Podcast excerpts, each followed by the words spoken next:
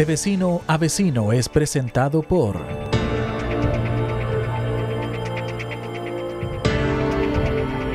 Chai Manicure y Pedicure. Ofrecemos un servicio completo para embellecer tus manos y pies, también pestañas y maquillaje profesional. Búscala en Instagram como Chai Manicure Pedicure.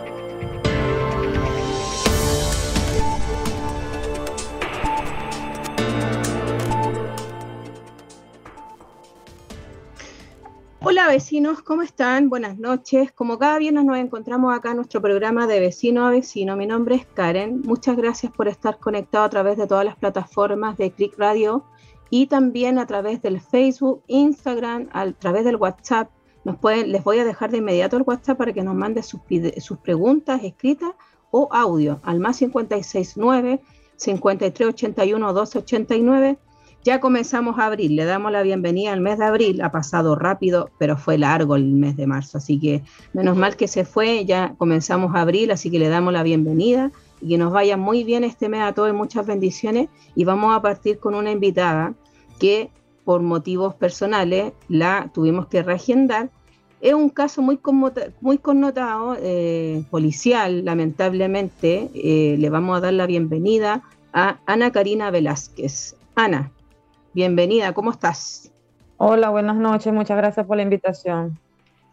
Niña, mira, vamos a partir para que la gente ya se vaya eh, enchufando, porque ya hay gente ya que se está conectando por las plataformas y preguntan, ¿quién eres tú, Ana Karina? Porque tú sabes que la gente no todo nos conoce a todos, entonces, para eso es este programa. Ana Karina es la hija de María Amparo Velázquez, que en septiembre del año pasado desapareció desde Renca y apareció en, si no me equivoco, ¿en qué mes, Ana Karina, si tú me puedes ayudar? El 27 de enero. En enero de este año. Sí. Bueno, en circunstancias muy lamentables que obviamente no vamos a dar los detalles, un caso súper conocido que salió públicamente en todos los medios de comunicación, a ver si hay de producción nos ayudan un poco con algunas imágenes como para que la gente vea eh, y recuerde un poco el caso de tu mamá.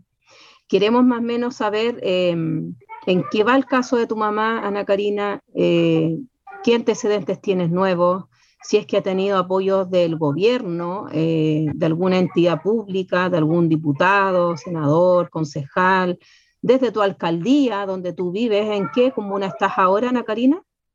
Eh, yo estoy en la comuna de Cerro Navia y he ah. tenido, sí, He tenido ayuda de la municipalidad, eh, me hicieron una ayuda económica sobre el, arriendo y eh, sobre la Fundación de la Mujer me han ayudado mucho psicológicamente para mí, para mi hija, eh, para mi hermano también. del caso de mi mamá, hasta ahora no he tenido antecedentes nuevos, solamente que al papá de los hijos míos le dieron 140 días. ¿Ya esos 140 días son para investigar el caso? Sí, para investigar el caso. ¿Ya? Del cuerpo de mi mamá todavía no me hacen entrega y hasta ahora, bueno, no sé absolutamente más nada. No me han llamado, no me han dicho nada más nada pues, sobre el caso. Todavía no puedes eh, tener el cuerpo, lamentablemente, de tu mamá contigo, todavía no le pueden dar sepultura. Exactamente, no. Y no te han dado ninguna respuesta al por qué. No hay respuesta eh, concreta eh, nada, no ha tenido ninguna persona del Ministerio Público, algún, la fiscal o el fiscal del caso tampoco te ha llamado, no se han acercado ninguna persona. No, yo llamé a la abogada de la fiscal y la abogada de la fiscal me dijo que ellos eran los que se comunicaban conmigo. Y el encargado de búsqueda de, de carabinero, el señor Oscar Valdés, el que estuvo a cargo de la investigación de tu mamá, tampoco se ha hecho presente. No, ellos no se comunicaron más.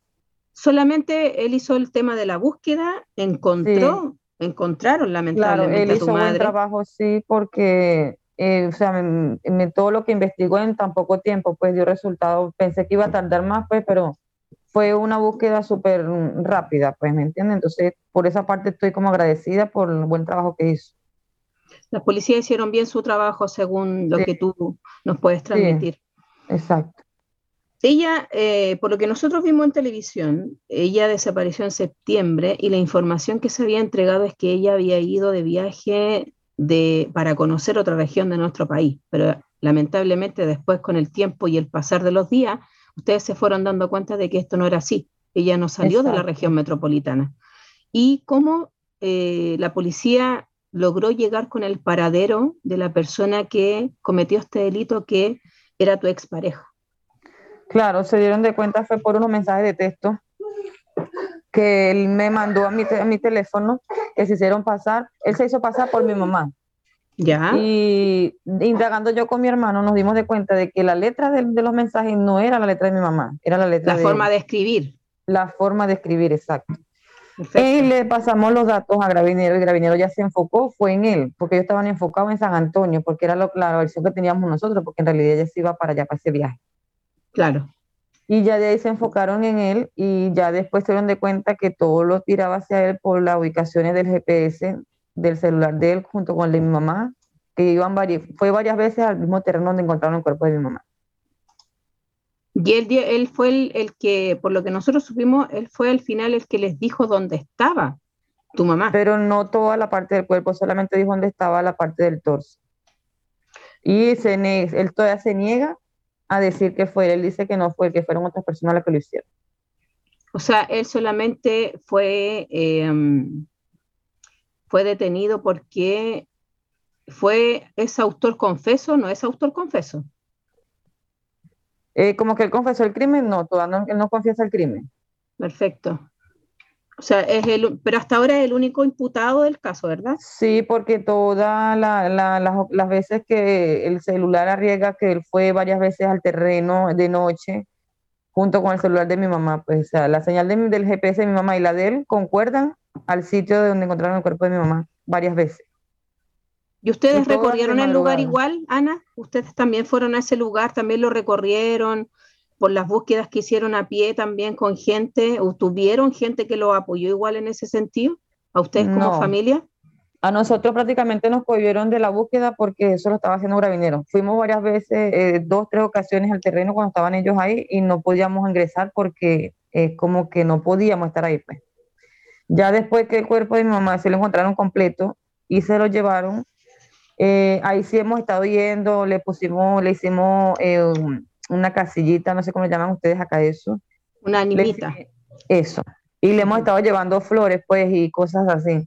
Y también este, fue un señor en estos días, una anécdota que nos, que nos pasó, que fue un señor en estos días, que él transita mucho ese terreno porque él camina por esos lados. Claro. Y él dice que él estuvo ahí el, cuando recogieron el cuerpo de mi mamá y que él pasó en estos días dos ocasiones y escuchaba a mi mamá llorando. Wow.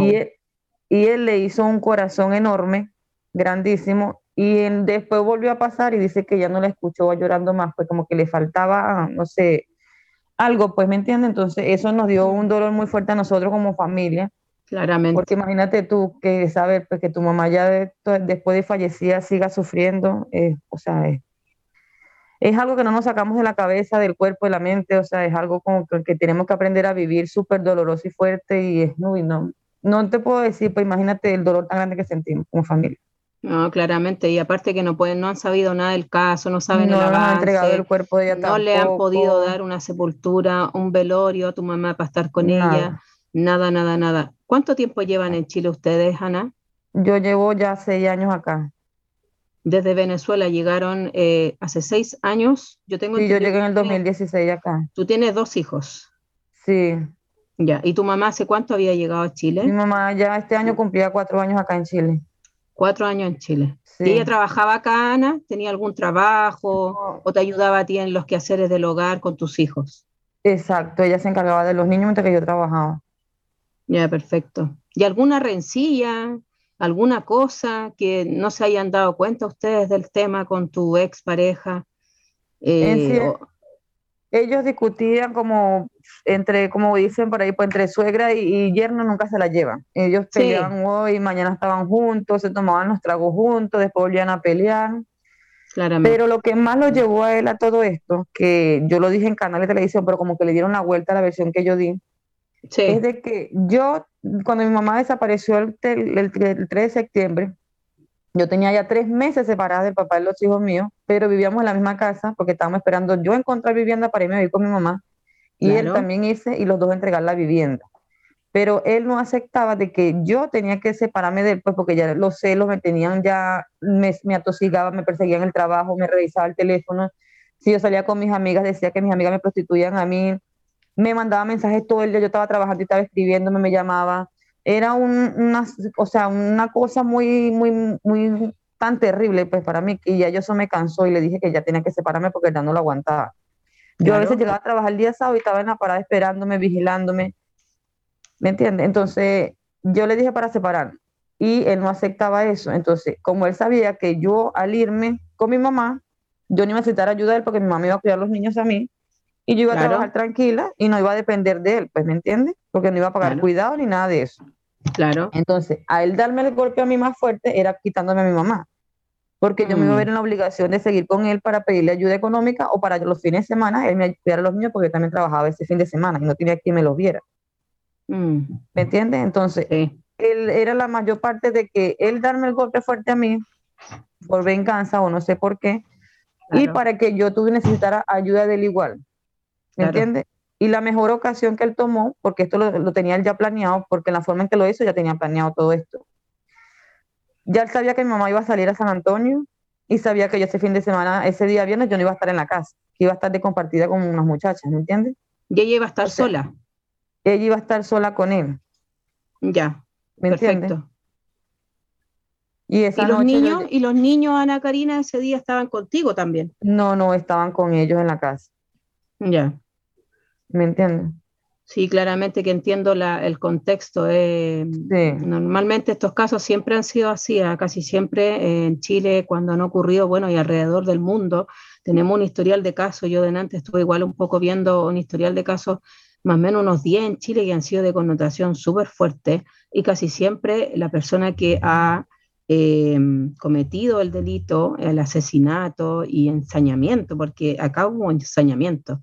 Eh, claro, eh, de antecedente psicópata, eh, no soy psicóloga, pero hemos leído mucho y a veces uno leyendo y también entendiendo, y tenemos amigos psicólogos que también nos explican un poco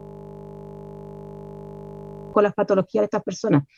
Y él se supone que fue todo planeado. Normalmente es cercano a la, familia, el cual comete el delito. Eh, lamentablemente pasó mucho tiempo, esperamos que las policías, eh, nosotros sabemos que Chile tiene eh, muy buena policía. ¿Me escuchas bien?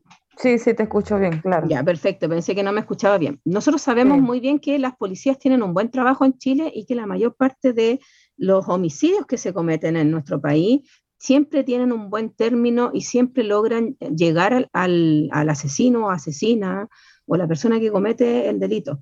Pero la investigación es, donde está el debe. Porque si no tienes abogado, ahora tú me comentabas que tenía dos abogadas, pero ahí vamos a comentar eso. Eh, si no tienes un abogado bueno, un abogado penal, porque esto es un caso penal, tiene que saber tomarlo un abogado penalista que, sepa de este tipo de, de delito y, y que sea potente, no vamos a llegar a ningún puerto, porque tú no has sabido nada de tu madre, no sabido nada de, la investigación, si han avanzado, si han encontrado pruebas, si hay algo más que han encontrado en el lugar, eh, qué va a pasar con tu mamá cuando te la entregan. Eh, este caso igual ha pasado en muchas, en muchas, en muchas veces, ¿ah? en, otro, en otros casos, como por ejemplo en el 2006, acá en Chile, tuvimos el caso muy parecido al de tu mamá, eh, detalle no vamos a dar para qué la gente conoce el caso de Hans Pozo, que es un niño muy joven en Puente Alto, que fue eh, muy, muy, muy igual al de tu madre y fue encontrado el 27 de marzo del 2006. Esto ocurrió el 2006.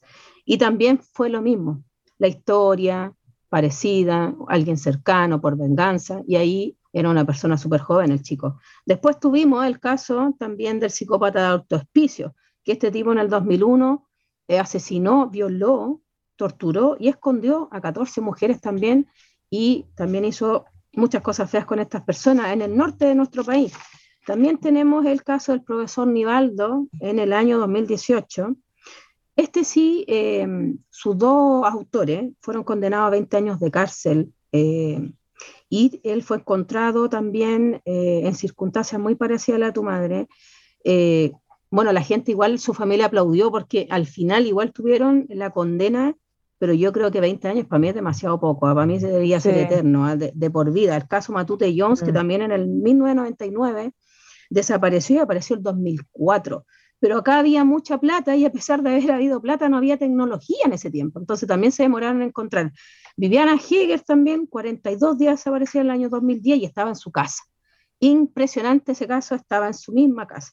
En el 2015, eh, perdón, eso fue en el 2015, también el caso de Ámbar, 17 años, 16 años, perdón, ella desapareció el 29 de julio y apareció en, perdón, en, si no me equivoco, en agosto del 2020, Ámbar. También es un caso súper conocido acá eh, en nuestro país y ahí la mamá y la pareja de su mamá fueron los autores.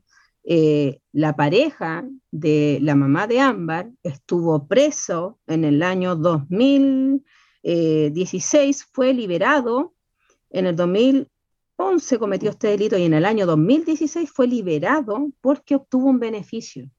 Y ese beneficio le dio la libertad y él volvió a cometer el mismo crimen.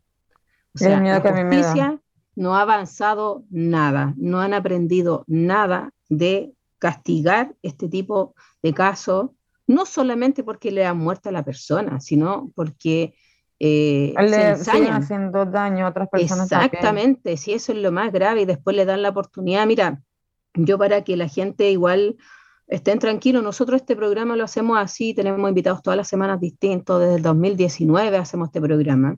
Tenemos llegada con muchas personas, con autoridades del Estado, con diputados, senadores, ministros. Tenemos muy buena relación. Nosotros queremos comprometernos contigo. Yo ya te traspasé el número de una persona de la fundación hasta que el dolor se convierta en ley, en la cual están todos los papás, un ejemplo de Tamara, de Tomás, del, del, pequeño Tomás que desapareció el año pasado, en febrero, y apareció después, unos días después, su cuerpecito ahí, ya falleció el bebé, de Tamara, de, de también del profesor Nivaldo, de la, de la, familia de Ámbar. Son muchas personas ahí que están haciendo, ya crearon una fundación y esa fundación es parte de eh, la, la, demanda que le pedimos al gobierno anterior y al gobierno actual se lo vamos, lo vamos a volver a repetir. Nosotros queremos penas duras, que no se les dé beneficio a estos tipos porque estos tipos no aprenden, no aprenden. Debe, debe, ser de por vida, ningún beneficio. Yo creo que una persona así no es humana, no tiene sentimiento. Entonces, yo creo que eh, con, con la cárcel está bien y que por favor no salgan no les den ningún beneficio. Así que te vamos a ayudar ahí también porque queremos eh, decirle a la gente que se está trabajando en un proyecto de ley universal en la cual lo que busca esa ley es que eh, algún senador, diputado que nos esté escuchando en este momento, yo sé que ven el programa, Así que le hago el llamado a contactarse conmigo y después que se contacten con Ana, yo traspaso el número, le pido su autorización, a ver si la quieren ayudar también con un abogado, eh, que veamos ahí a través de un fiscal. Yo ayer, yo voy a hacer el llamado también al fiscal Víctor Núñez, que yo lo vi ayer, lo conocí el día de ayer también, para ver si se contacta conmigo y le envíe el link del programa, a ver si lo está viendo también, que era un fiscal de la región metropolitana, para ver si nos ayudan también a ver qué está pasando con el caso tuyo. La ley universal que se quiere crear, Ana, para que tú entiendas, es para que estos tipos no tengan ningún beneficio. Ninguno. O sea, estén de por vida hasta su último respiro en la cárcel. Sería buenísimo, de verdad, porque yo ando con miedo prácticamente porque yo no sé qué pueda pasar en esos cuatro meses que le dieron y si el hombre tenga un beneficio y después venga a hacerme daño a mí aquí a la casa o a los niños. O sea, uno vive con zozobra. ¿Tienes alguna medida de protección en tu, hacia ustedes, Ana? Sí, pero es como que no estuviera porque no vienen a, bueno, como el carajo está, en, ahorita está preso, no vienen a hacer como esa guardia, pues, ¿me entiendes? Pero otra cosa es que, que estos días eh, a una amiga mía, él le mandó solicitud por Facebook, que yo le dije eso a uno de los abogados que investigara a ver por qué una persona que cometió ese delito tan grave y tenga acceso a un celular y pueda seguir escribiéndole a personas afuera de la calle pidiendo ayuda. Y mi amiga me dijo que él estaba pidiendo ayuda, pues que necesitaba conseguir el número telefónico de su hermano, que él tiene un hermano acá en Chile, para que lo ayude económicamente. Entonces, él puede también hacer eso y hacerme daño a mí si quiere. Claro. ¿Me entiendes? Entonces yo no entiendo cómo una persona así tiene esa disponibilidad, puede tener acceso hacia teléfonos, hacia afuera y poder contactarse con quien quiera. Mira, eso de los teléfonos, Ana, lamentablemente eh, en Chile es súper difícil eh, controlar. Siempre existen las mafias, las cárceles, en todos mm. lados en el mundo existen las mafias, existen las cosas que se pueden hacer aunque no se deben y no hay fiscalización. Entonces, ahí es complicado, pero debería eh, haber un, resguardo y, y, saber también tú entregarte esa información por parte de tu fiscal o la fiscal del caso de que él dónde está, porque así estarías tranquila, si él está solo, está aislado, debería estar aislado. Esa es una sí, me dijeron que, estaba aislado, exacto, por los cuatro meses ahorita que te le dieron, los 141 días, que supuestamente está aislado. Y después de los cuatro meses hay un juicio, hay una audiencia. Para ver cómo va lo del caso de que han investigado sobre el cuerpo de mi mamá. Y va a haber una audiencia. Más nada, exacto. No me dieron, no me han dado fecha de cuándo es. Ya, perfecto. ¿Y tu familia, Ana? Tu familia, que, está, que está en Venezuela. Eh, en Venezuela tengo solamente una hermana. Todos los demás estamos acá y, y no estamos súper, bueno, mis hermanos están con los nervios de punta, descontrolados, eh, viven pensando qué van a hacer, qué no van a hacer, esperando el cuerpo de mi mamá, que es lo más importante que queremos tener ahora. Claro. En eso, y andamos buscando soluciones de psicólogo, más que todo yo por mi niña, que mi niña tiene seis años y ella sabe todo lo que su padre hizo con su abuela. Ha cambiado su carácter, está muy rebelde, le pega a su hermanito, dice cosas malas, eh, extraña mucho a su abuela. Mm. Sí, porque ellos pasaban mucho tiempo con ella. Sí, exacto. Sí, se nota ahí en las fotos que igual nos enviaste tú, se nota que tu mamá era una persona alegre y, se notaba que le gustaba mucho estar con su familia. Igual se nota que tú eres regalona a tu mamá. Regalona quiere decir que eras muy querendona a tu mamá. Sí, exacto. Ha pasado igual harto tiempo, Ana, es, impresionante cómo pasa el tiempo tan rápido ya desde que la encontraron en enero, ahora vamos en abril y todavía no hemos sabido nada, ni siquiera en la tele, no te han llamado más los medios de comunicación para preguntarte, nada, no has tenido. Mira, yo ahora le envié mm. varias, a varios links, a varios periodistas que yo tengo, amigos que yo igual he hecho reportaje en televisión, a ver si prenden también y te ayudan en ese sentido, porque tú sabes que la, tele sirve mucho. Estos medios de, de comunicación también sirven mucho porque pueden llegar a las personas correctas y nosotros la idea de nosotros es apoyarte en los sentidos que podamos, a lo que podamos acceder te vamos a ayudar. Yo ya estoy hablando con un abogado que está hablándome a mi WhatsApp, un abogado que quiere ayudarte en tomar tu caso legalmente. Así que yo te voy a traspasar el número de, ese abogado. Eh, no quiere dar su nombre porque eh, siempre actúa así siempre actúa así. A mí me gusta cómo actúa porque a veces no hay que ser, eh, decir tanto los nombres o decir lo que uno hace, a veces las acciones son importantes. Entonces, en ese sentido, yo voy a, voy a traspasar tu número, él se va a contactar contigo, no sé si mañana o el domingo o ya a más tardar el día lunes, para que te ayuden y tomen el caso de tu mamá sin eh, cobrar ningún dinero. Eso es lo que me dejó claro el abogado. Ya, mamita, de verdad agradecida, porque en realidad lo necesito porque me urge saber cómo va el caso, saber que me informen cuando me entregan el cuerpo de mi mamá, que viene ahora con el caso de este hombre, cuánto le van a dar de condena. Eh, todas esas cosas necesito en realidad de saberlas, porque en realidad estoy como a la deriva, no sé absolutamente nada, nada del caso de mi mamá. Cuando, cuando condenan a la persona, para que tú sepas, él solamente hasta ahora es imputado Tampoco confeso y tampoco eh, hay ningún, ninguna condena sobre él hasta que se demuestre lo contrario acá en Chile y en el mundo entero, lamentablemente.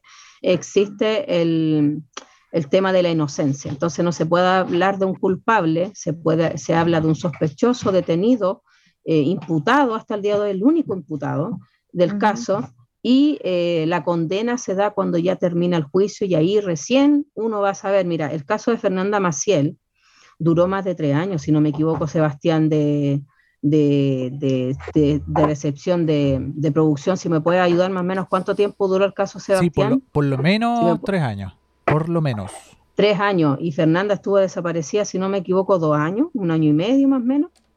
Sí, y desgraciadamente había muchas eh, partes de las investigaciones que se hicieron mal. Y eso, eso también alargó el periodo de investigación. Vaya a decirle a la cuñada. Sí, ahí está tu bebé, tu... Sí, me está llamándole. Está, con toda, está activadísima. están todos activos en mi casa igual, así que le pido disculpas igual al público porque uno no puede detener estas cosas, van a pasar por detrás mío porque así es la, así son los medios. van a interrumpir, van a ver quién es porque tocan mi puerta, así que yo trabajo mucho en lo social, Ana, yo ayudo a mucha gente, así que hay gente que de repente me toca la puerta, me piden ayuda y así de repente me, me me tocan la puerta y me piden ayuda y así tengo que estar de repente interrumpiendo algunas personas. Vamos a, esperar un poco a ver qué pasa. Un minuto nomás, me dais Seba, porfa. Ana.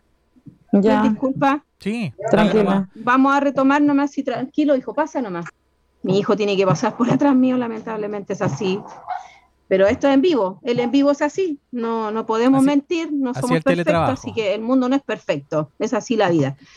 Eh, mira, Ana, yo eh, me comprometo contigo, ya me comprometí contigo hace un tiempo atrás a, incluirte en el tema con los chicos de esta fundación que se llama Hasta que el dolor se convierta en ley, así se llama la fundación.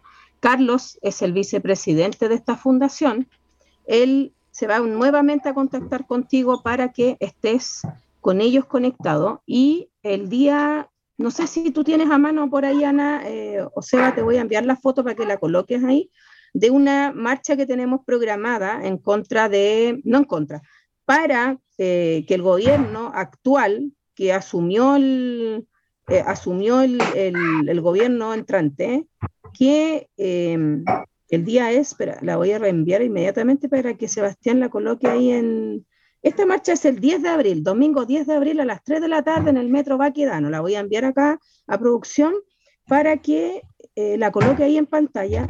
Yo voy a ir a esa marcha, yo no voy a ninguna marcha, pero voy a ir a esta, porque estas me importan, porque hay niños de por medio, Está el caso de tu mamá, está el caso de Ámbar, del profesor Nivaldo, de Tomasito, de muchas personas que ahí son casos muy, muy, muy importantes que hay que tomarlos en cuenta y no quedarse callados.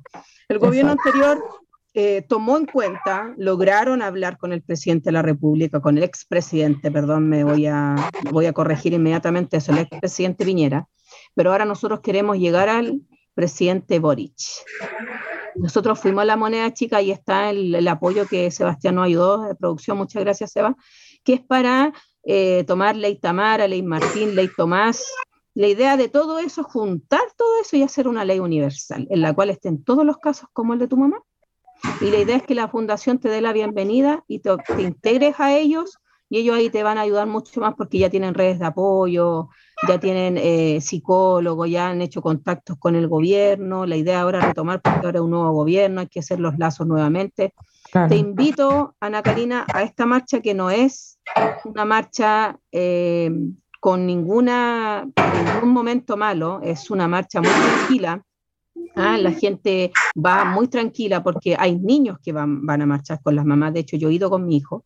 Así que te voy a invitar a ir a esa marcha para que te conozcan, yo presentarte ahí con la gente, con la directiva, y ellos te van a ayudar también en lo que ellos puedan y, también tengan un apoyo más, porque tú sabes que las cosas se consiguen así, uniéndose. Jamás las cosas se consiguen solo en este mundo. O sea, tendríamos que ser, no sé, poderosos o tener mucho dinero, porque lamentablemente así funciona la justicia en el mundo entero. ¿ah? en el mundo entero. Esto no es de Chile, no es de tu país, no es de ningún país eh, que, sea que, cambie la justicia. No, en todo el mundo pasan estos casos y en todo el mundo siempre hay que tener recursos para hacer mover eh, las fiscalías, los fiscales, sobre todo los fiscales, y que también hay que entender, no sé si te habían entregado esta información, los fiscales tienen un montón de, casos, que a veces los llenan de casos, y son muy pocos fiscales. Entonces también hacerle el llamado al gobierno que vea el tema de contratar más fiscales. Nosotros ayer, antes de ayer, disculpen, estuvimos con la diputada Gael Yomans. Nosotros también le hicimos ver este tema porque estamos en Chile con el problema de la delincuencia y también ver la posibilidad de que ella, como llega al gobierno y, es parte de la bancada que está en el gobierno, que es el, presidente Boric, eh, hacer el llamado. Como ella lo ve y está más cerca que nosotros, que hable con el presidente y que le, que le diga las la inquietudes de la gente, que la gente quiere tener más, más, movimiento, que los fiscales hagan bien su trabajo, que las policías investiguen. En este caso, eh, primera vez también que yo tengo que destacar que la gente destaca el trabajo de las policías, que fue arduo, fue rápido, porque hay casos como los otros que yo te he comentado, que, pasaron años, tardaron mucho tiempo, acá llegaron súper fácil y eso se aplaude igual, se agradece a Carabineros esa parte y contarte también, preguntarte, perdón, preguntarte, eh, ¿tu familia viajó a Chile después de lo que pasó? ¿Tuviste alguna visita de tu hermano, tu familia o ellos están esperando alguna, alguna determinación, alguna cosa para volver o es también esperar a que tu madre llegue a tu casa? No, ellos todos están acá. Eh, tengo en Venezuela una, hermana mía y tengo una, una, en España y las otras tres están aquí conmigo. Ellos han estado conmigo en todo el proceso. Desde que empezó hasta ahorita han estado conmigo. Y estamos a la espera del cuerpo de mi mamá es para hacerle la cremación para que cada quien tome un poquito de mi mamá, pues ya mis otros hermanos sí se van a Venezuela porque ellos no quieren quedar acá con, con ese recuerdo, pues, ¿me entiendes? ¿Cuántos hermanos son ustedes, Karina? Somos seis. Seis hermanos. Sí. Esa foto, en esa foto que está ahí en pantalla eres tú. Sí. Se veía muy alegre tu madre, oye. Eh, ahí está donde está en el cerro, ahí esa es la foto donde es el cerro. Eso es donde tú me comentabas delante, en la foto que tenemos de apoyo. En donde está el corazón con... Ahí, en esa foto. No logro verla. Es una foto donde hay varias personas tomadas de la mano, obviamente estás tú en el sí, claro, yo con mis hermanos. Hay unas flores y, todo. Sí, ese fue el primer día que fuimos al terreno que ya Graviñero se había retirado. Ya, perfecto. ¿Investigaciones no tomó el caso, Ana Karina? ¿Solamente fue Carabinero? Sí, solamente Carabinero. ¿La PDI no? Tampoco. No. ¿Por qué? ¿No te dieron alguna, eh, Porque yo puse la denuncia, primero fue en Gravinero porque era lo que tenía más cerca, que es el, comando de, de, de, de, la Plaza de Renca. Ahí fue cuando yo coloqué la denuncia de la desaparición de mi mamá. En ese tiempo tú, vivías, tú vivías en Renca. Sí, yo vivía en Renca, en Cayangamos. Y cuando fui a la PDI a poner la denuncia, me dijeron que no se podía hacer dos, dos denuncias por el mismo caso porque después se iba a enredar todo. Total, que quedé solamente con Gravinero. Igual, igualmente ellos hicieron bien su trabajo, así que igual se agradece que hayan hecho el trabajo, porque normalmente los fiscales son los que deciden, uno coloca la denuncia sea en PDI o en carabineros, y el fiscal o la fiscal decide quién toma el caso. ¿ah? Es así más o menos cómo funciona. Nosotros hemos sabido de caso, entonces por eso mismo eh, el fiscal destina a quién, eh, a qué, qué policía, que si es pedido carabineros, toma el caso a investigar, así que ahí igual es un datito que se le entrega a la gente, porque la gente igual, no, usted fue a carabinero y, y estoy en carabinero y así va a ser, no, no es tan así. El fiscal es el que decide quién tomó el caso y el, el fiscal asigna a las policías, las cuales se van a encargar del caso de, de la, del el caso en cuestión, sea el de tu mamá o el que haya sido, lamentablemente en este tiempo hemos sufrido un tiempo de violencia enorme, eh, estos tipos de casos no están ajenos de hecho, el último caso que hubo de un empresario que desapareció también fue encontrado. Eh, lamentablemente, el empresario también estamos tratando de hacer los contactos ahí con la hija de este, de este empresario para tenerla en el programa, igual conversar con ella, darle igual la tribuna. Nosotros no somos un medio de comunicación como los de la tele, pero sí llegamos a muchas personas también y somos, y somos, más humanos. Entonces esa es la idea, que nosotros podemos hablar y no nos, no nos dicen qué decir eh, obviamente tenemos eh, regla y respetamos la...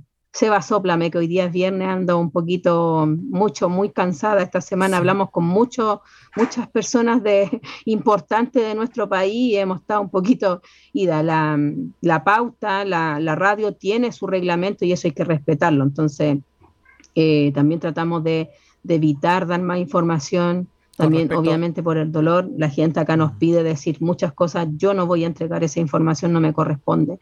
No le voy a pasar a, llevar a, Ana Karina y tampoco su dolor. Así que les pido respeto. Busquen, para eso tenemos el apoyo ahí en, pantalla del caso de, eh, de la mamá de Ana Karina, 62 años tenía tu mamá, María Amparo Velázquez, eh, ella desapareció en septiembre del año pasado, fue encontrada en enero de este año en el Cerro Renca. Asimismo la pueden buscar, googlear, es súper fácil, y ahí googlean un poco y se van a enterar un poco más. Si quieren saber más detalle, ayuden, y, contraten un abogado y ayuden uno más que haya, para nosotros súper bien, dos, tres, cuatro abogados que se junten a esta causa, súper bien para nosotros y ahí van a poder saber y la idea es que la gente entienda que son las familias las que tienen que saber qué pasó con ella, no nosotros. Exactamente. No nosotros, nosotros, nosotros lo que tenemos que hacer es ayudarlos a ellos a mostrar esto, a que ellos los tomen nuevamente en cuenta y que los medios de comunicación se comuniquen contigo. Yo hago el llamado aquí a varios periodistas que nosotros hemos hecho reportajes eh, del tema de la delincuencia y cosas así en el distrito y en acá en la comuna. Les hago el llamado aquí a José de Muy Buenos Días, a la Tania del Mega, a la Daniela de que trabajan contigo en la mañana. Podría nombrar a muchos, a Natalie en el, programa del 13, a muchos, muchos periodistas que están viendo ahora, yo les envié el link, que se contacten contigo y si no tienen tu contacto, yo no creo que no lo tengan, que me lo pidan a mí. Yo les hago llegar tu número para que te ayuden nuevamente a ver si prendemos con agua eh, a ellos y a través de ellos podemos lograr algo que les pueda ayudar un poco a estar un poquito más tranquilos, porque jamás ustedes van a estar tranquilos. No, difícilmente. Y difícilmente, y, el miedo que tienes tú es que tu expareja salga. Exactamente. Sí, es que tú la medida de protección, eh, Ana Karina, esto, esto es súper eh, importante. La medida de protección que tú tienes ¿Tienes, ¿Tienes rondas de carabineros en tu casa? No, porque como él está detenido, no vinieron una sola noche y no han venido más. ¿Y eso, eh, tú has ido, has ido a fiscalía a activar algún tipo de medida de protección? No. ¿Tampoco te han informado que tú puedes acercarte a fiscalía a levantar una medida de protección? No, porque como siempre que voy, las veces que iba, siempre me decían, todo tiene que ser por celular, por teléfono, por vía, vía call center, le llaman a ustedes porque en realidad presencial no se podía por lo del COVID, entonces todo lo que hago lo hago por llamada, pero presencial no he ido más. Y ahora, Karina, ahora que estamos presencial, tú no, no, no, no tomas la, no, no has tomado la decisión o también te da un poco de temor ir y activar alguna medida de protección.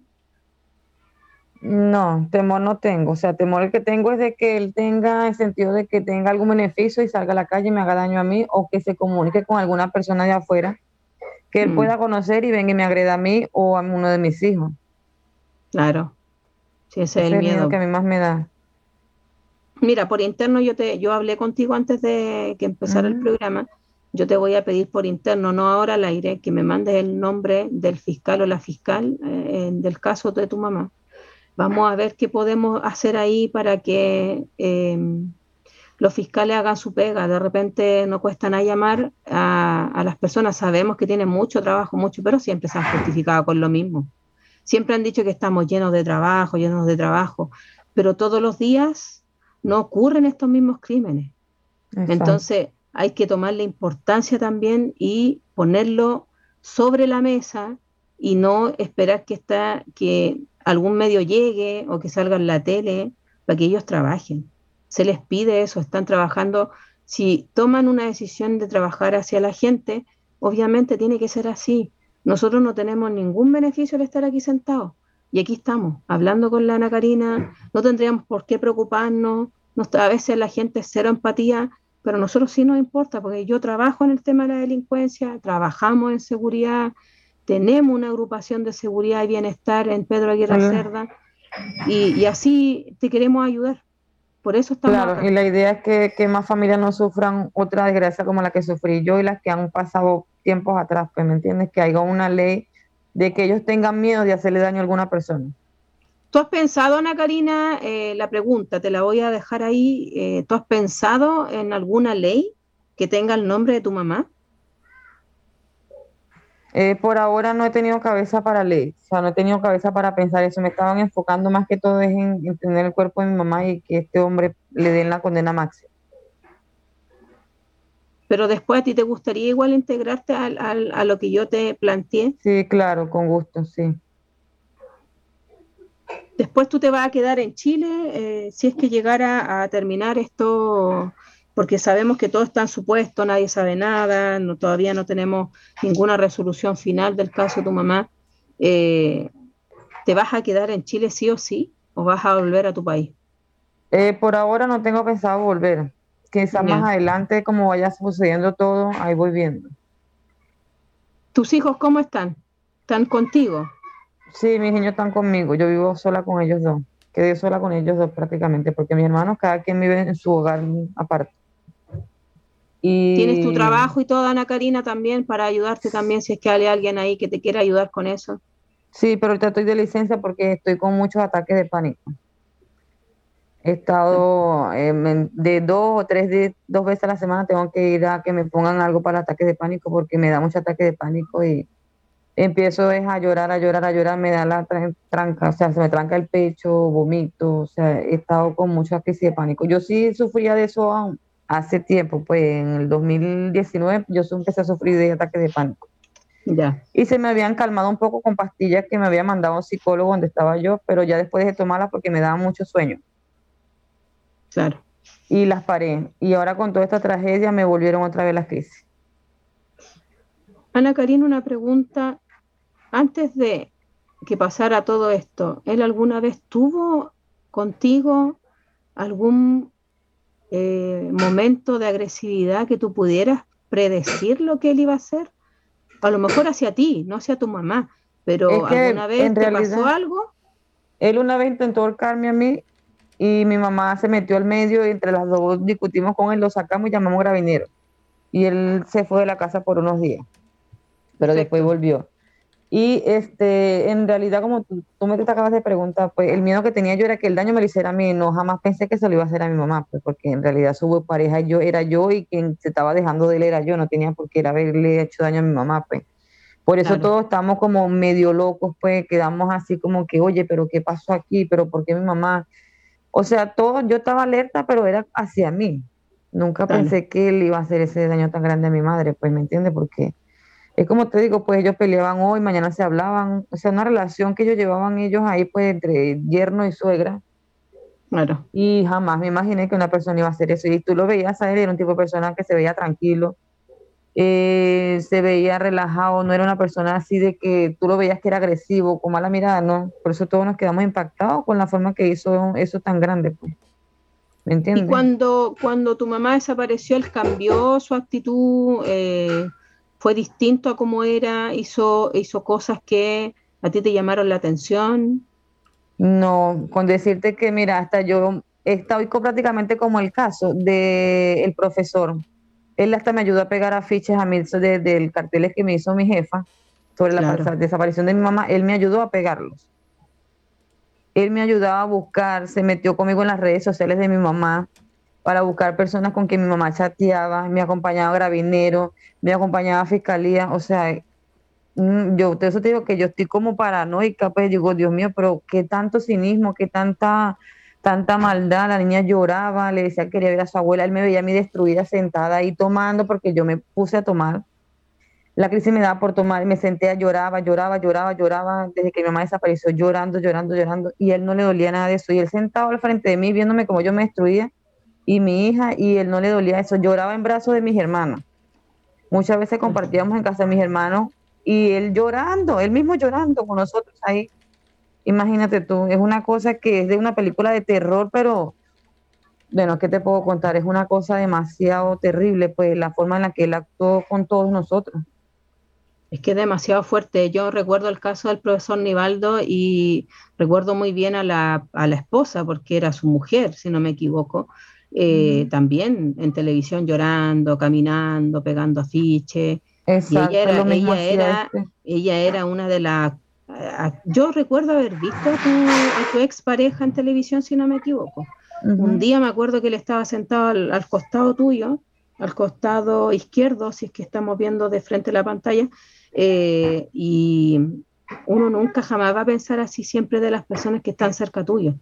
Y yo creo que eso es lo que a ustedes más les duele, a ti sobre todo, que tienes dos hijos de por medio. Y 16 años, imagínate, nunca llegué a conocer a esa persona, prácticamente le entregué mi vida y mira lo que me hizo. Solamente... es algo que súper, súper eh, increíble de creer, no sé, es algo terrible, fuerte, no sé, como que jamás lo llegas a, digerir, a aceptar, no sé, es horrible. Es horrible. Y antes de, de, este episodio que tú me comentaste hace poquito de violencia intrafamiliar, antes de eso, en estos 16 años que tú me comentas, ¿él tuvo algún otro episodio? No, solo eso cuando me intentó ahorcar. Solamente una vez. Sí. Y después cuando pasó lo de que yo puse la orden de alejamiento del 20 de, enero, fue porque yo estaba tomando acá en la casa, ya, ya no estaba con él porque él me seguía celando igual y le dije, yo no quiero estar más con él, él se fue de la casa, yo lo eché de la casa, que fue aquí donde yo estoy viviendo ahora. Y yo estaba tomando, fue el 24 de diciembre, y estaba tomando, y él se me esperó que yo me durmiera, se me entró a la casa por la parte de arriba, me reventó el ventanal y se me entró a la pieza me amenazó con un cuchillo. Cuando despierto estaba él casi encima mío y la niña y yo gritamos y él salió corriendo, soltó el cuchillo y salió corriendo. Wow. De madrugada. O sea, si yo y la niña no gritamos y no nos damos de cuenta, él me hubiese matado a mí y hasta le hubiese hecho daño a los niños ahí junto conmigo. ¿Y eso pasó antes de que, del otro episodio que me contaste? Antes que encontraran el cuerpo de mi mamá, eso fue el 27, el wow. eso fue el 20 de enero de este mismo año. O sea, fue, unos días antes que pasara lo de que encontraran el cuerpo de tu mamá. Sí, exacto. Que fue cuando yo puse la orden de alejamiento porque yo en realidad ya tenía mucho pánico porque imagínate tú que él no hubiese matado a mí a mis hijos también. ¿Y esa orden de alejamiento cuando la activaron, él la respetó? No, yo tengo fotos en mi celular de que él me seguía vigilando. Yo salía del trabajo, de aquí a la casa, al trabajo a las 8 de la mañana y él estaba en el paradero. Tengo un paradero cerca y él estaba ahí sentado y se quedaba ahí sentado hasta que yo salía y me seguía en el trabajo. En las noches me rondaba por aquí, en las noches me rondaba y quién entraba aquí a la casa y quién salía. Wow. ¿Nunca pudiste estar sola en ese tiempo entonces? No, él siempre me vigiló. Siempre te vigiló. Y él, eh, por, lo que comentaban ahí, nosotros no sabemos si es real o no, nosotros igual queremos saber estas cosas porque los medios de comunicación de repente distorsionan, sirven, pero a veces distorsionan mucho la información y, cambian las versiones. Se decía que él caminaba y se iba a dar vuelta al cerro. Después, obviamente, durante el tiempo que tu mamá estaba desaparecida, él iba al cerro. Sí, él fue cuatro veces al cerro, pero fue como a desmembrar el cuerpo, porque no sé si puedo decirlo. Eh, eh, él fue el, cuatro, de, él, prácticamente hizo lo de mi mamá, él la asfixió en mi casa, eh, como a eso de las 11, 10, no tengo en ciencia la hora exacta. Sacó el cuerpo de mi mamá a las 5 de la mañana de ese mismo viernes para sábado, dejó a mis hijos solo en la casa y llevó el cuerpo al terreno, lo enterró completo el 6 fue, sacó el cuerpo, picó una parte, la metió en bolsa y volvió a enterrar otra parte del cuerpo. El 8, el día de mi cumpleaños, el 8 de septiembre, fue y sacó otra parte del cuerpo y picó otra vez. Y, el 9 volvió a terminar de picar el cuerpo. O sea, picó el cuerpo cuatro ocasiones. Me imagino porque el tiempo no le daba, pues por la forma, por las horas que fue. Fue a las 12 de la noche, a las 3 de la mañana, a las 5 de la mañana y a las 6 de la mañana y tampoco podía desaparecer tanto rato de tu vista. Exactamente. Y que también a esa hora aclarece muy rápido, pues, ¿me entiendes?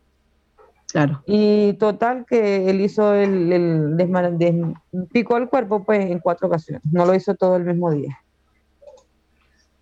¿Y esos detalles los saben solamente por la policía o porque él mismo también ha dado eso? no, eso, lo sé yo porque eso me lo dijeron a mí sobre el, la fiscal, pues prácticamente fue quien me dijo todo eso. Más o menos, ¿cuántos son los años que te han comentado en ese tiempo? Porque ya hace cuánto no hablas con la fiscal tú.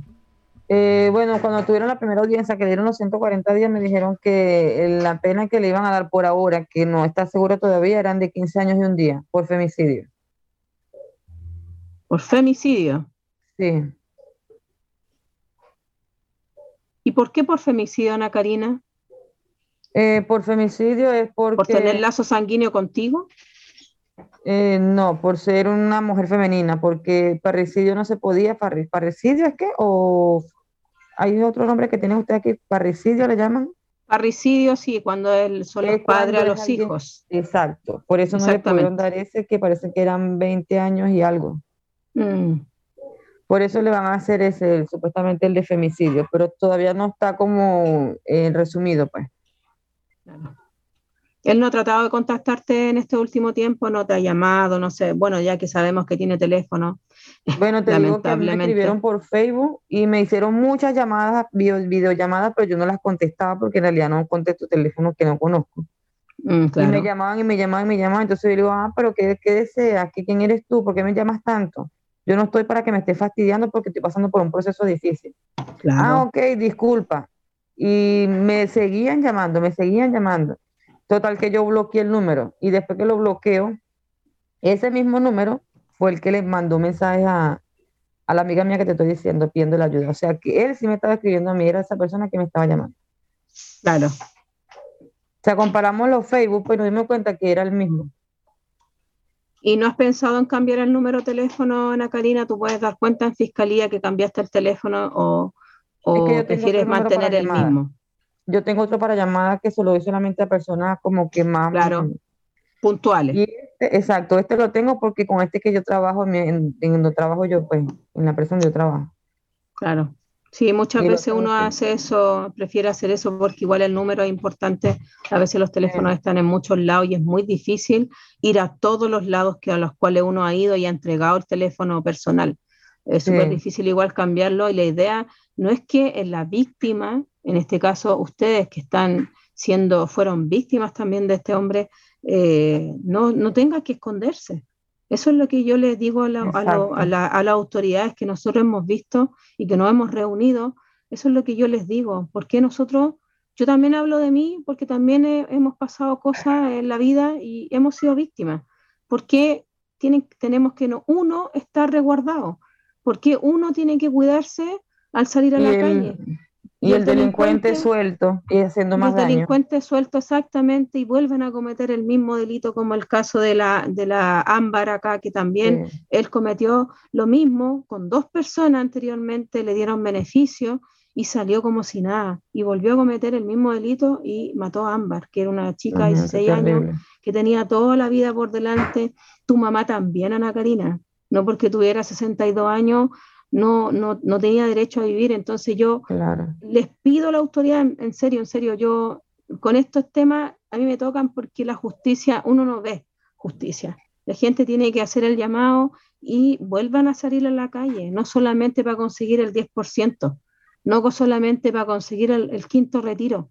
Yo le hago el llamado a la gente a salir a las calles. No ha cambiado nada, no hemos logrado nada, está todo igual, todo igual. Y yo diría que estamos peor en Chile. Tú que lleváis mucho tiempo aquí en Chile, eh, tú sabés que nosotros en Chile estamos peor. Sí. Antes del estallido social estábamos mal, ahora estamos mm, peor. Porque ahora sí que se han cometido delitos muy graves y lamentablemente las redes sociales y, este tema de la, de la internet, de la, de la asequibilidad que la gente tiene para tener un celular, eh, de la gente que puede, cualquier empresa te pasa un celular de última generación, y también le hago el llamado a no grabar. Eh, obviamente uno tiene que tener registro de lo que pasa porque esos son modos de prueba, pero hay gente que se preocupa de grabar en vez de llamar a una autoridad, en vez de llamar a una ambulancia, son cero empatía, eh, hay, que, que también saber actuar, ¿ah? a la gente también que se vayan informando, haciendo cursos, capacítense, hay cursos que son gratuitos, comuníquense con y las autoridades también que nos ayuden a acceder a eso. Hay autoridades que llegaron al gobierno diciendo a la gente que todo iba a cambiar. Yo sé que llevan dos semanas, no es fácil gobernar, pero que cambien las cosas. Yo no quiero estar en cuatro años más hablando lo mismo y entrevistando, ojalá ni Dios lo quiera, el Señor no lo permita, a otra persona que pase por lo mismo que tú. No quiero estar haciendo lo mismo en cuatro años más. La idea es que nosotros estemos entrevistando a una persona que diga, mira, en cuatro años más, por lo menos podemos estar contigo, Ana Karina, decir, tu mamá tuvo justicia.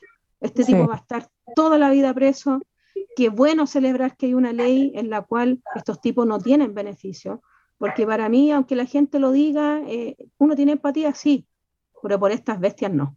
Lamentablemente esto, estas son bestias, no tienen, no tienen compasión con el humano, son humanos al igual que uno, pero no tienen alma, no tienen corazón. No tienen sentimiento, no tienen amor, no tienen Tienen sentimiento, no tienen nada. Él tuvo dos hijos contigo, no, no, no pensó en el daño que, le, que les causa a los niños, ellos van creciendo. Exacto. Eh, esto queda en la web, cualquiera, eh, como están los chicos también con la agresividad que tienen los jóvenes ahora también en los colegios, también mm. es súper complicado. ¿Ellos están yendo presencial a la escuela, Ana Karina? Sí, bueno, por lo menos tienen un poco de distracción y en el colegio igual le han activado las ayudas también para ellos. Eh, también deberían activarse las ayudas, ¿no? En los colegios también tienen psicólogos, psicopedagogos también que tratan a los niños. No, eh, yo en el colegio no he hablado sobre el caso porque em, a mí me, da como cosita que a la niña me le cuenten cosas de, porque aquí cuando pasó el caso, un vecinito le dijo a la niña mía que su papá estaba preso porque había matado a su abuela.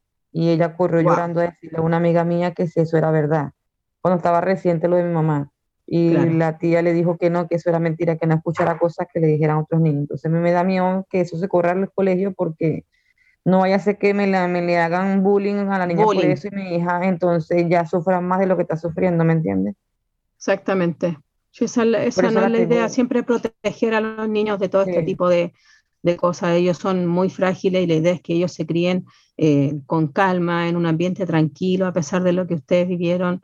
Eh, yo, eh, quedan siete minutos para que tú hagas un llamado, tú, porque tú eres la, acá la persona que necesita ayuda, a ver si tú te diriges a la gente. Después despedimos el programa, Ana Karina. Yo te voy a dejar que te dirija a la gente. Háblale al presidente. Yo este video se lo voy a enviar a la diputada que es muy amiga del presidente Boric. A ver si te podemos ayudar por ahí también, a ver si el presidente te puede recibir. Ya.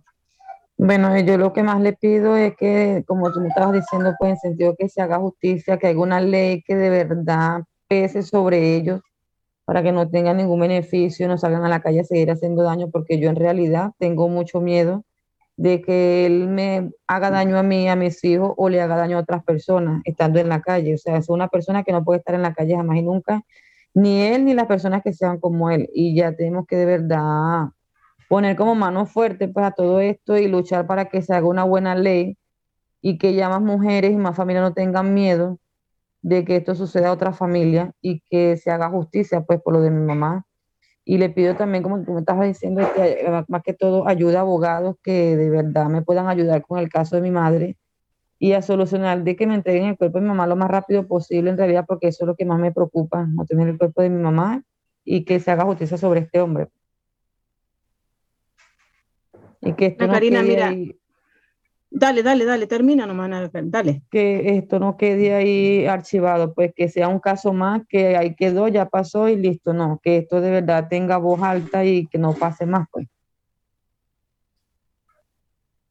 Mira, esperamos que eh, no se vuelva a repetir. Eh, lamentablemente la historia nos ha mostrado, nos ha demostrado todo lo contrario a esto. Eh, no podemos tampoco eliminar a este tipo de psicópatas porque hay psicópatas que lamentablemente pisan este mundo al igual que nosotros. Eh, no sabemos las intenciones de cada uno tampoco. Uno nunca termina de conocer, jamás termina de conocer a la persona que tenemos al lado. Siempre hay algo nuevo. La idea, la idea es que, que todo eh, esto tome un buen curso, hago el llamado también eh, a la fiscal, no la vamos a nombrar, pero yo me voy a comprometer a hacerte ese enganche eh, con un fiscal para que me ayude a contactar a tu fiscal, ¿ya? Para que me ayude a contactarla, para que te den la información que tú te mereces, que tú te mereces por respeto. Eso es lo que yo le digo a la gente, a los diputados, senadores, a quien sea que llegue este video, por favor, respeto es un dolor que se sufre, es algo que yo lo veo en ti, no, yo me pongo, no me pongo en tu lugar, ni Dios lo quiera, jamás me pasara yo, hago esto y igual me duele, porque es tu mamá, yo también tengo mamá. Entonces, por cualquiera yo reaccionaría igual, yo creo que es algo impresionante, te mando toda la fuerza, toda la energía positiva. Eh, uno siempre, a mí siempre me han dicho, el que la sigue, la consigue siempre. Hay que ser persistente en este mundo, hay que tocar las puertas, si no, una ventana, si no, ir a patalear nomás. Pues, así que te dejo la invitación para que nos juntemos, Ana Karina. Yo te voy a enviar la, dirección donde nos juntamos nosotras dos para que vamos a esta marcha.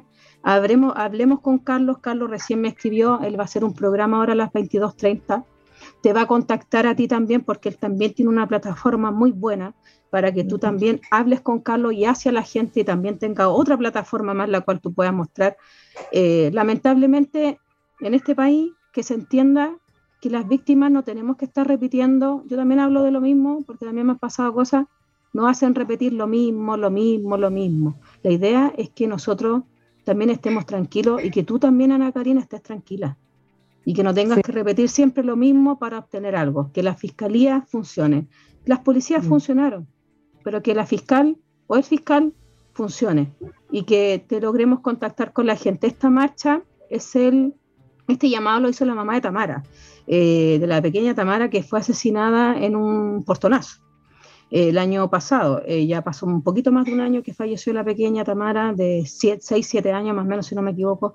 Eh, esta marcha es por los niños, pero también están integradas gente como tú, Ana Karina, con los casos como el de tu madre, lamentablemente, el domingo 10 de abril a las 15 horas en la Plaza Italia, porque ya no le dicen Plaza Dignidad. Así que ojo con ese detalle y ahora todo en todos lados es Plaza Italia o Metro Baquedano, ahí nos juntamos nosotros vamos con nuestra polera, a ver si tú, Ana Karina, tienes alguna polera con la foto de tu madre o algún cartel que podamos llevar ese día para que la gente ya reconozca también el caso de tu mamá, porque tú sabes que las fotos, y así vamos a hacer el llamado también, yo te voy a ayudar en ese día, el domingo 10 de abril nos vamos a juntar antes de las 3 de la tarde, y me comprometo a ayudarte con lo que te dije. El abogado te va a contactar, tú me tienes que avisar, a ver si te contactan para que cumplan, porque aquí a mí me gusta que cumplan, y, hagan lo que tienen que hacer contigo, investigar, que te den la información y que puedan tener un poquito de tranquilidad y saber cuándo van a tener a tu madre contigo para darle una sepultura digna con tu familia. Así que te mando un fuerte abrazo, Ana Karina, te agradezco. No te desconectes porque yo ahora voy a despedir a la, a la gente, le voy a dar las gracias a la gente también eh, Ana Karina, hablamos en un ratito, quédate conectada. Gracias a la gente que se conectó en los WhatsApp, en las plataformas de Click Radio, a través de los podcasts, pueden volver a ver el programa. No podemos responder algunas preguntas, no lo vamos a hacer por respeto a la familia y por respeto también a la señora María, que también, Dios quiera, el Señor la tenga en su reino también, que le, le dé justicia, que se haga justicia por ella y que el asesino pague y esté de por vida en la cárcel. Así que le doy las gracias a toda la gente, los invito. La próxima semana, al parecer, Sevita, si no me sopláis, no tenemos programa porque es Semana Santa, ¿no? Así es, es feriado, así que nos soltamos una semana vamos a tener un poco de descanso y respetar también, Sebastián, hay que respetar también a la gente que, ve este tema de la religión, yo también ese fin de semana hay que respetar, eh, recogerse, preguntarse y también prender con agua y a ver si después la gente que no es solidaria se pone solidaria, ¿sí o no, Sebastián? Así es, así que echa la invitación para que eh, la post próxima semana se unan a la sintonía de, de vecino a vecino, porque ahí sí que va a haber programa nuevamente. Claro, y también, perdón, se va al último, había un bingo pequeñito aquí que estaban vendiendo completo aquí en el Club Pistono, en la población Dávila, que de repente nos comimos unos completitos ahí para ayudar a la Cote, que tuvo una operación en su cuello, así que le agradezco a la gente que apoyó el bingo, se me olvidó mencionarlo al principio, creo que todavía están vendiendo completo aquí en la población Dávila, en el Club Pistono, eh, para que vayan a apoyar todavía, y si no, me piden a través de la radio la dirección y van, pues Seba, si hay que ser solidario en esta vida, ¿cierto? Así que saludo a todos, muchas gracias. Muy buenas noches, tengan un buen fin de semana y recuerden de cuidarse que todavía la pandemia sigue. Que descansen.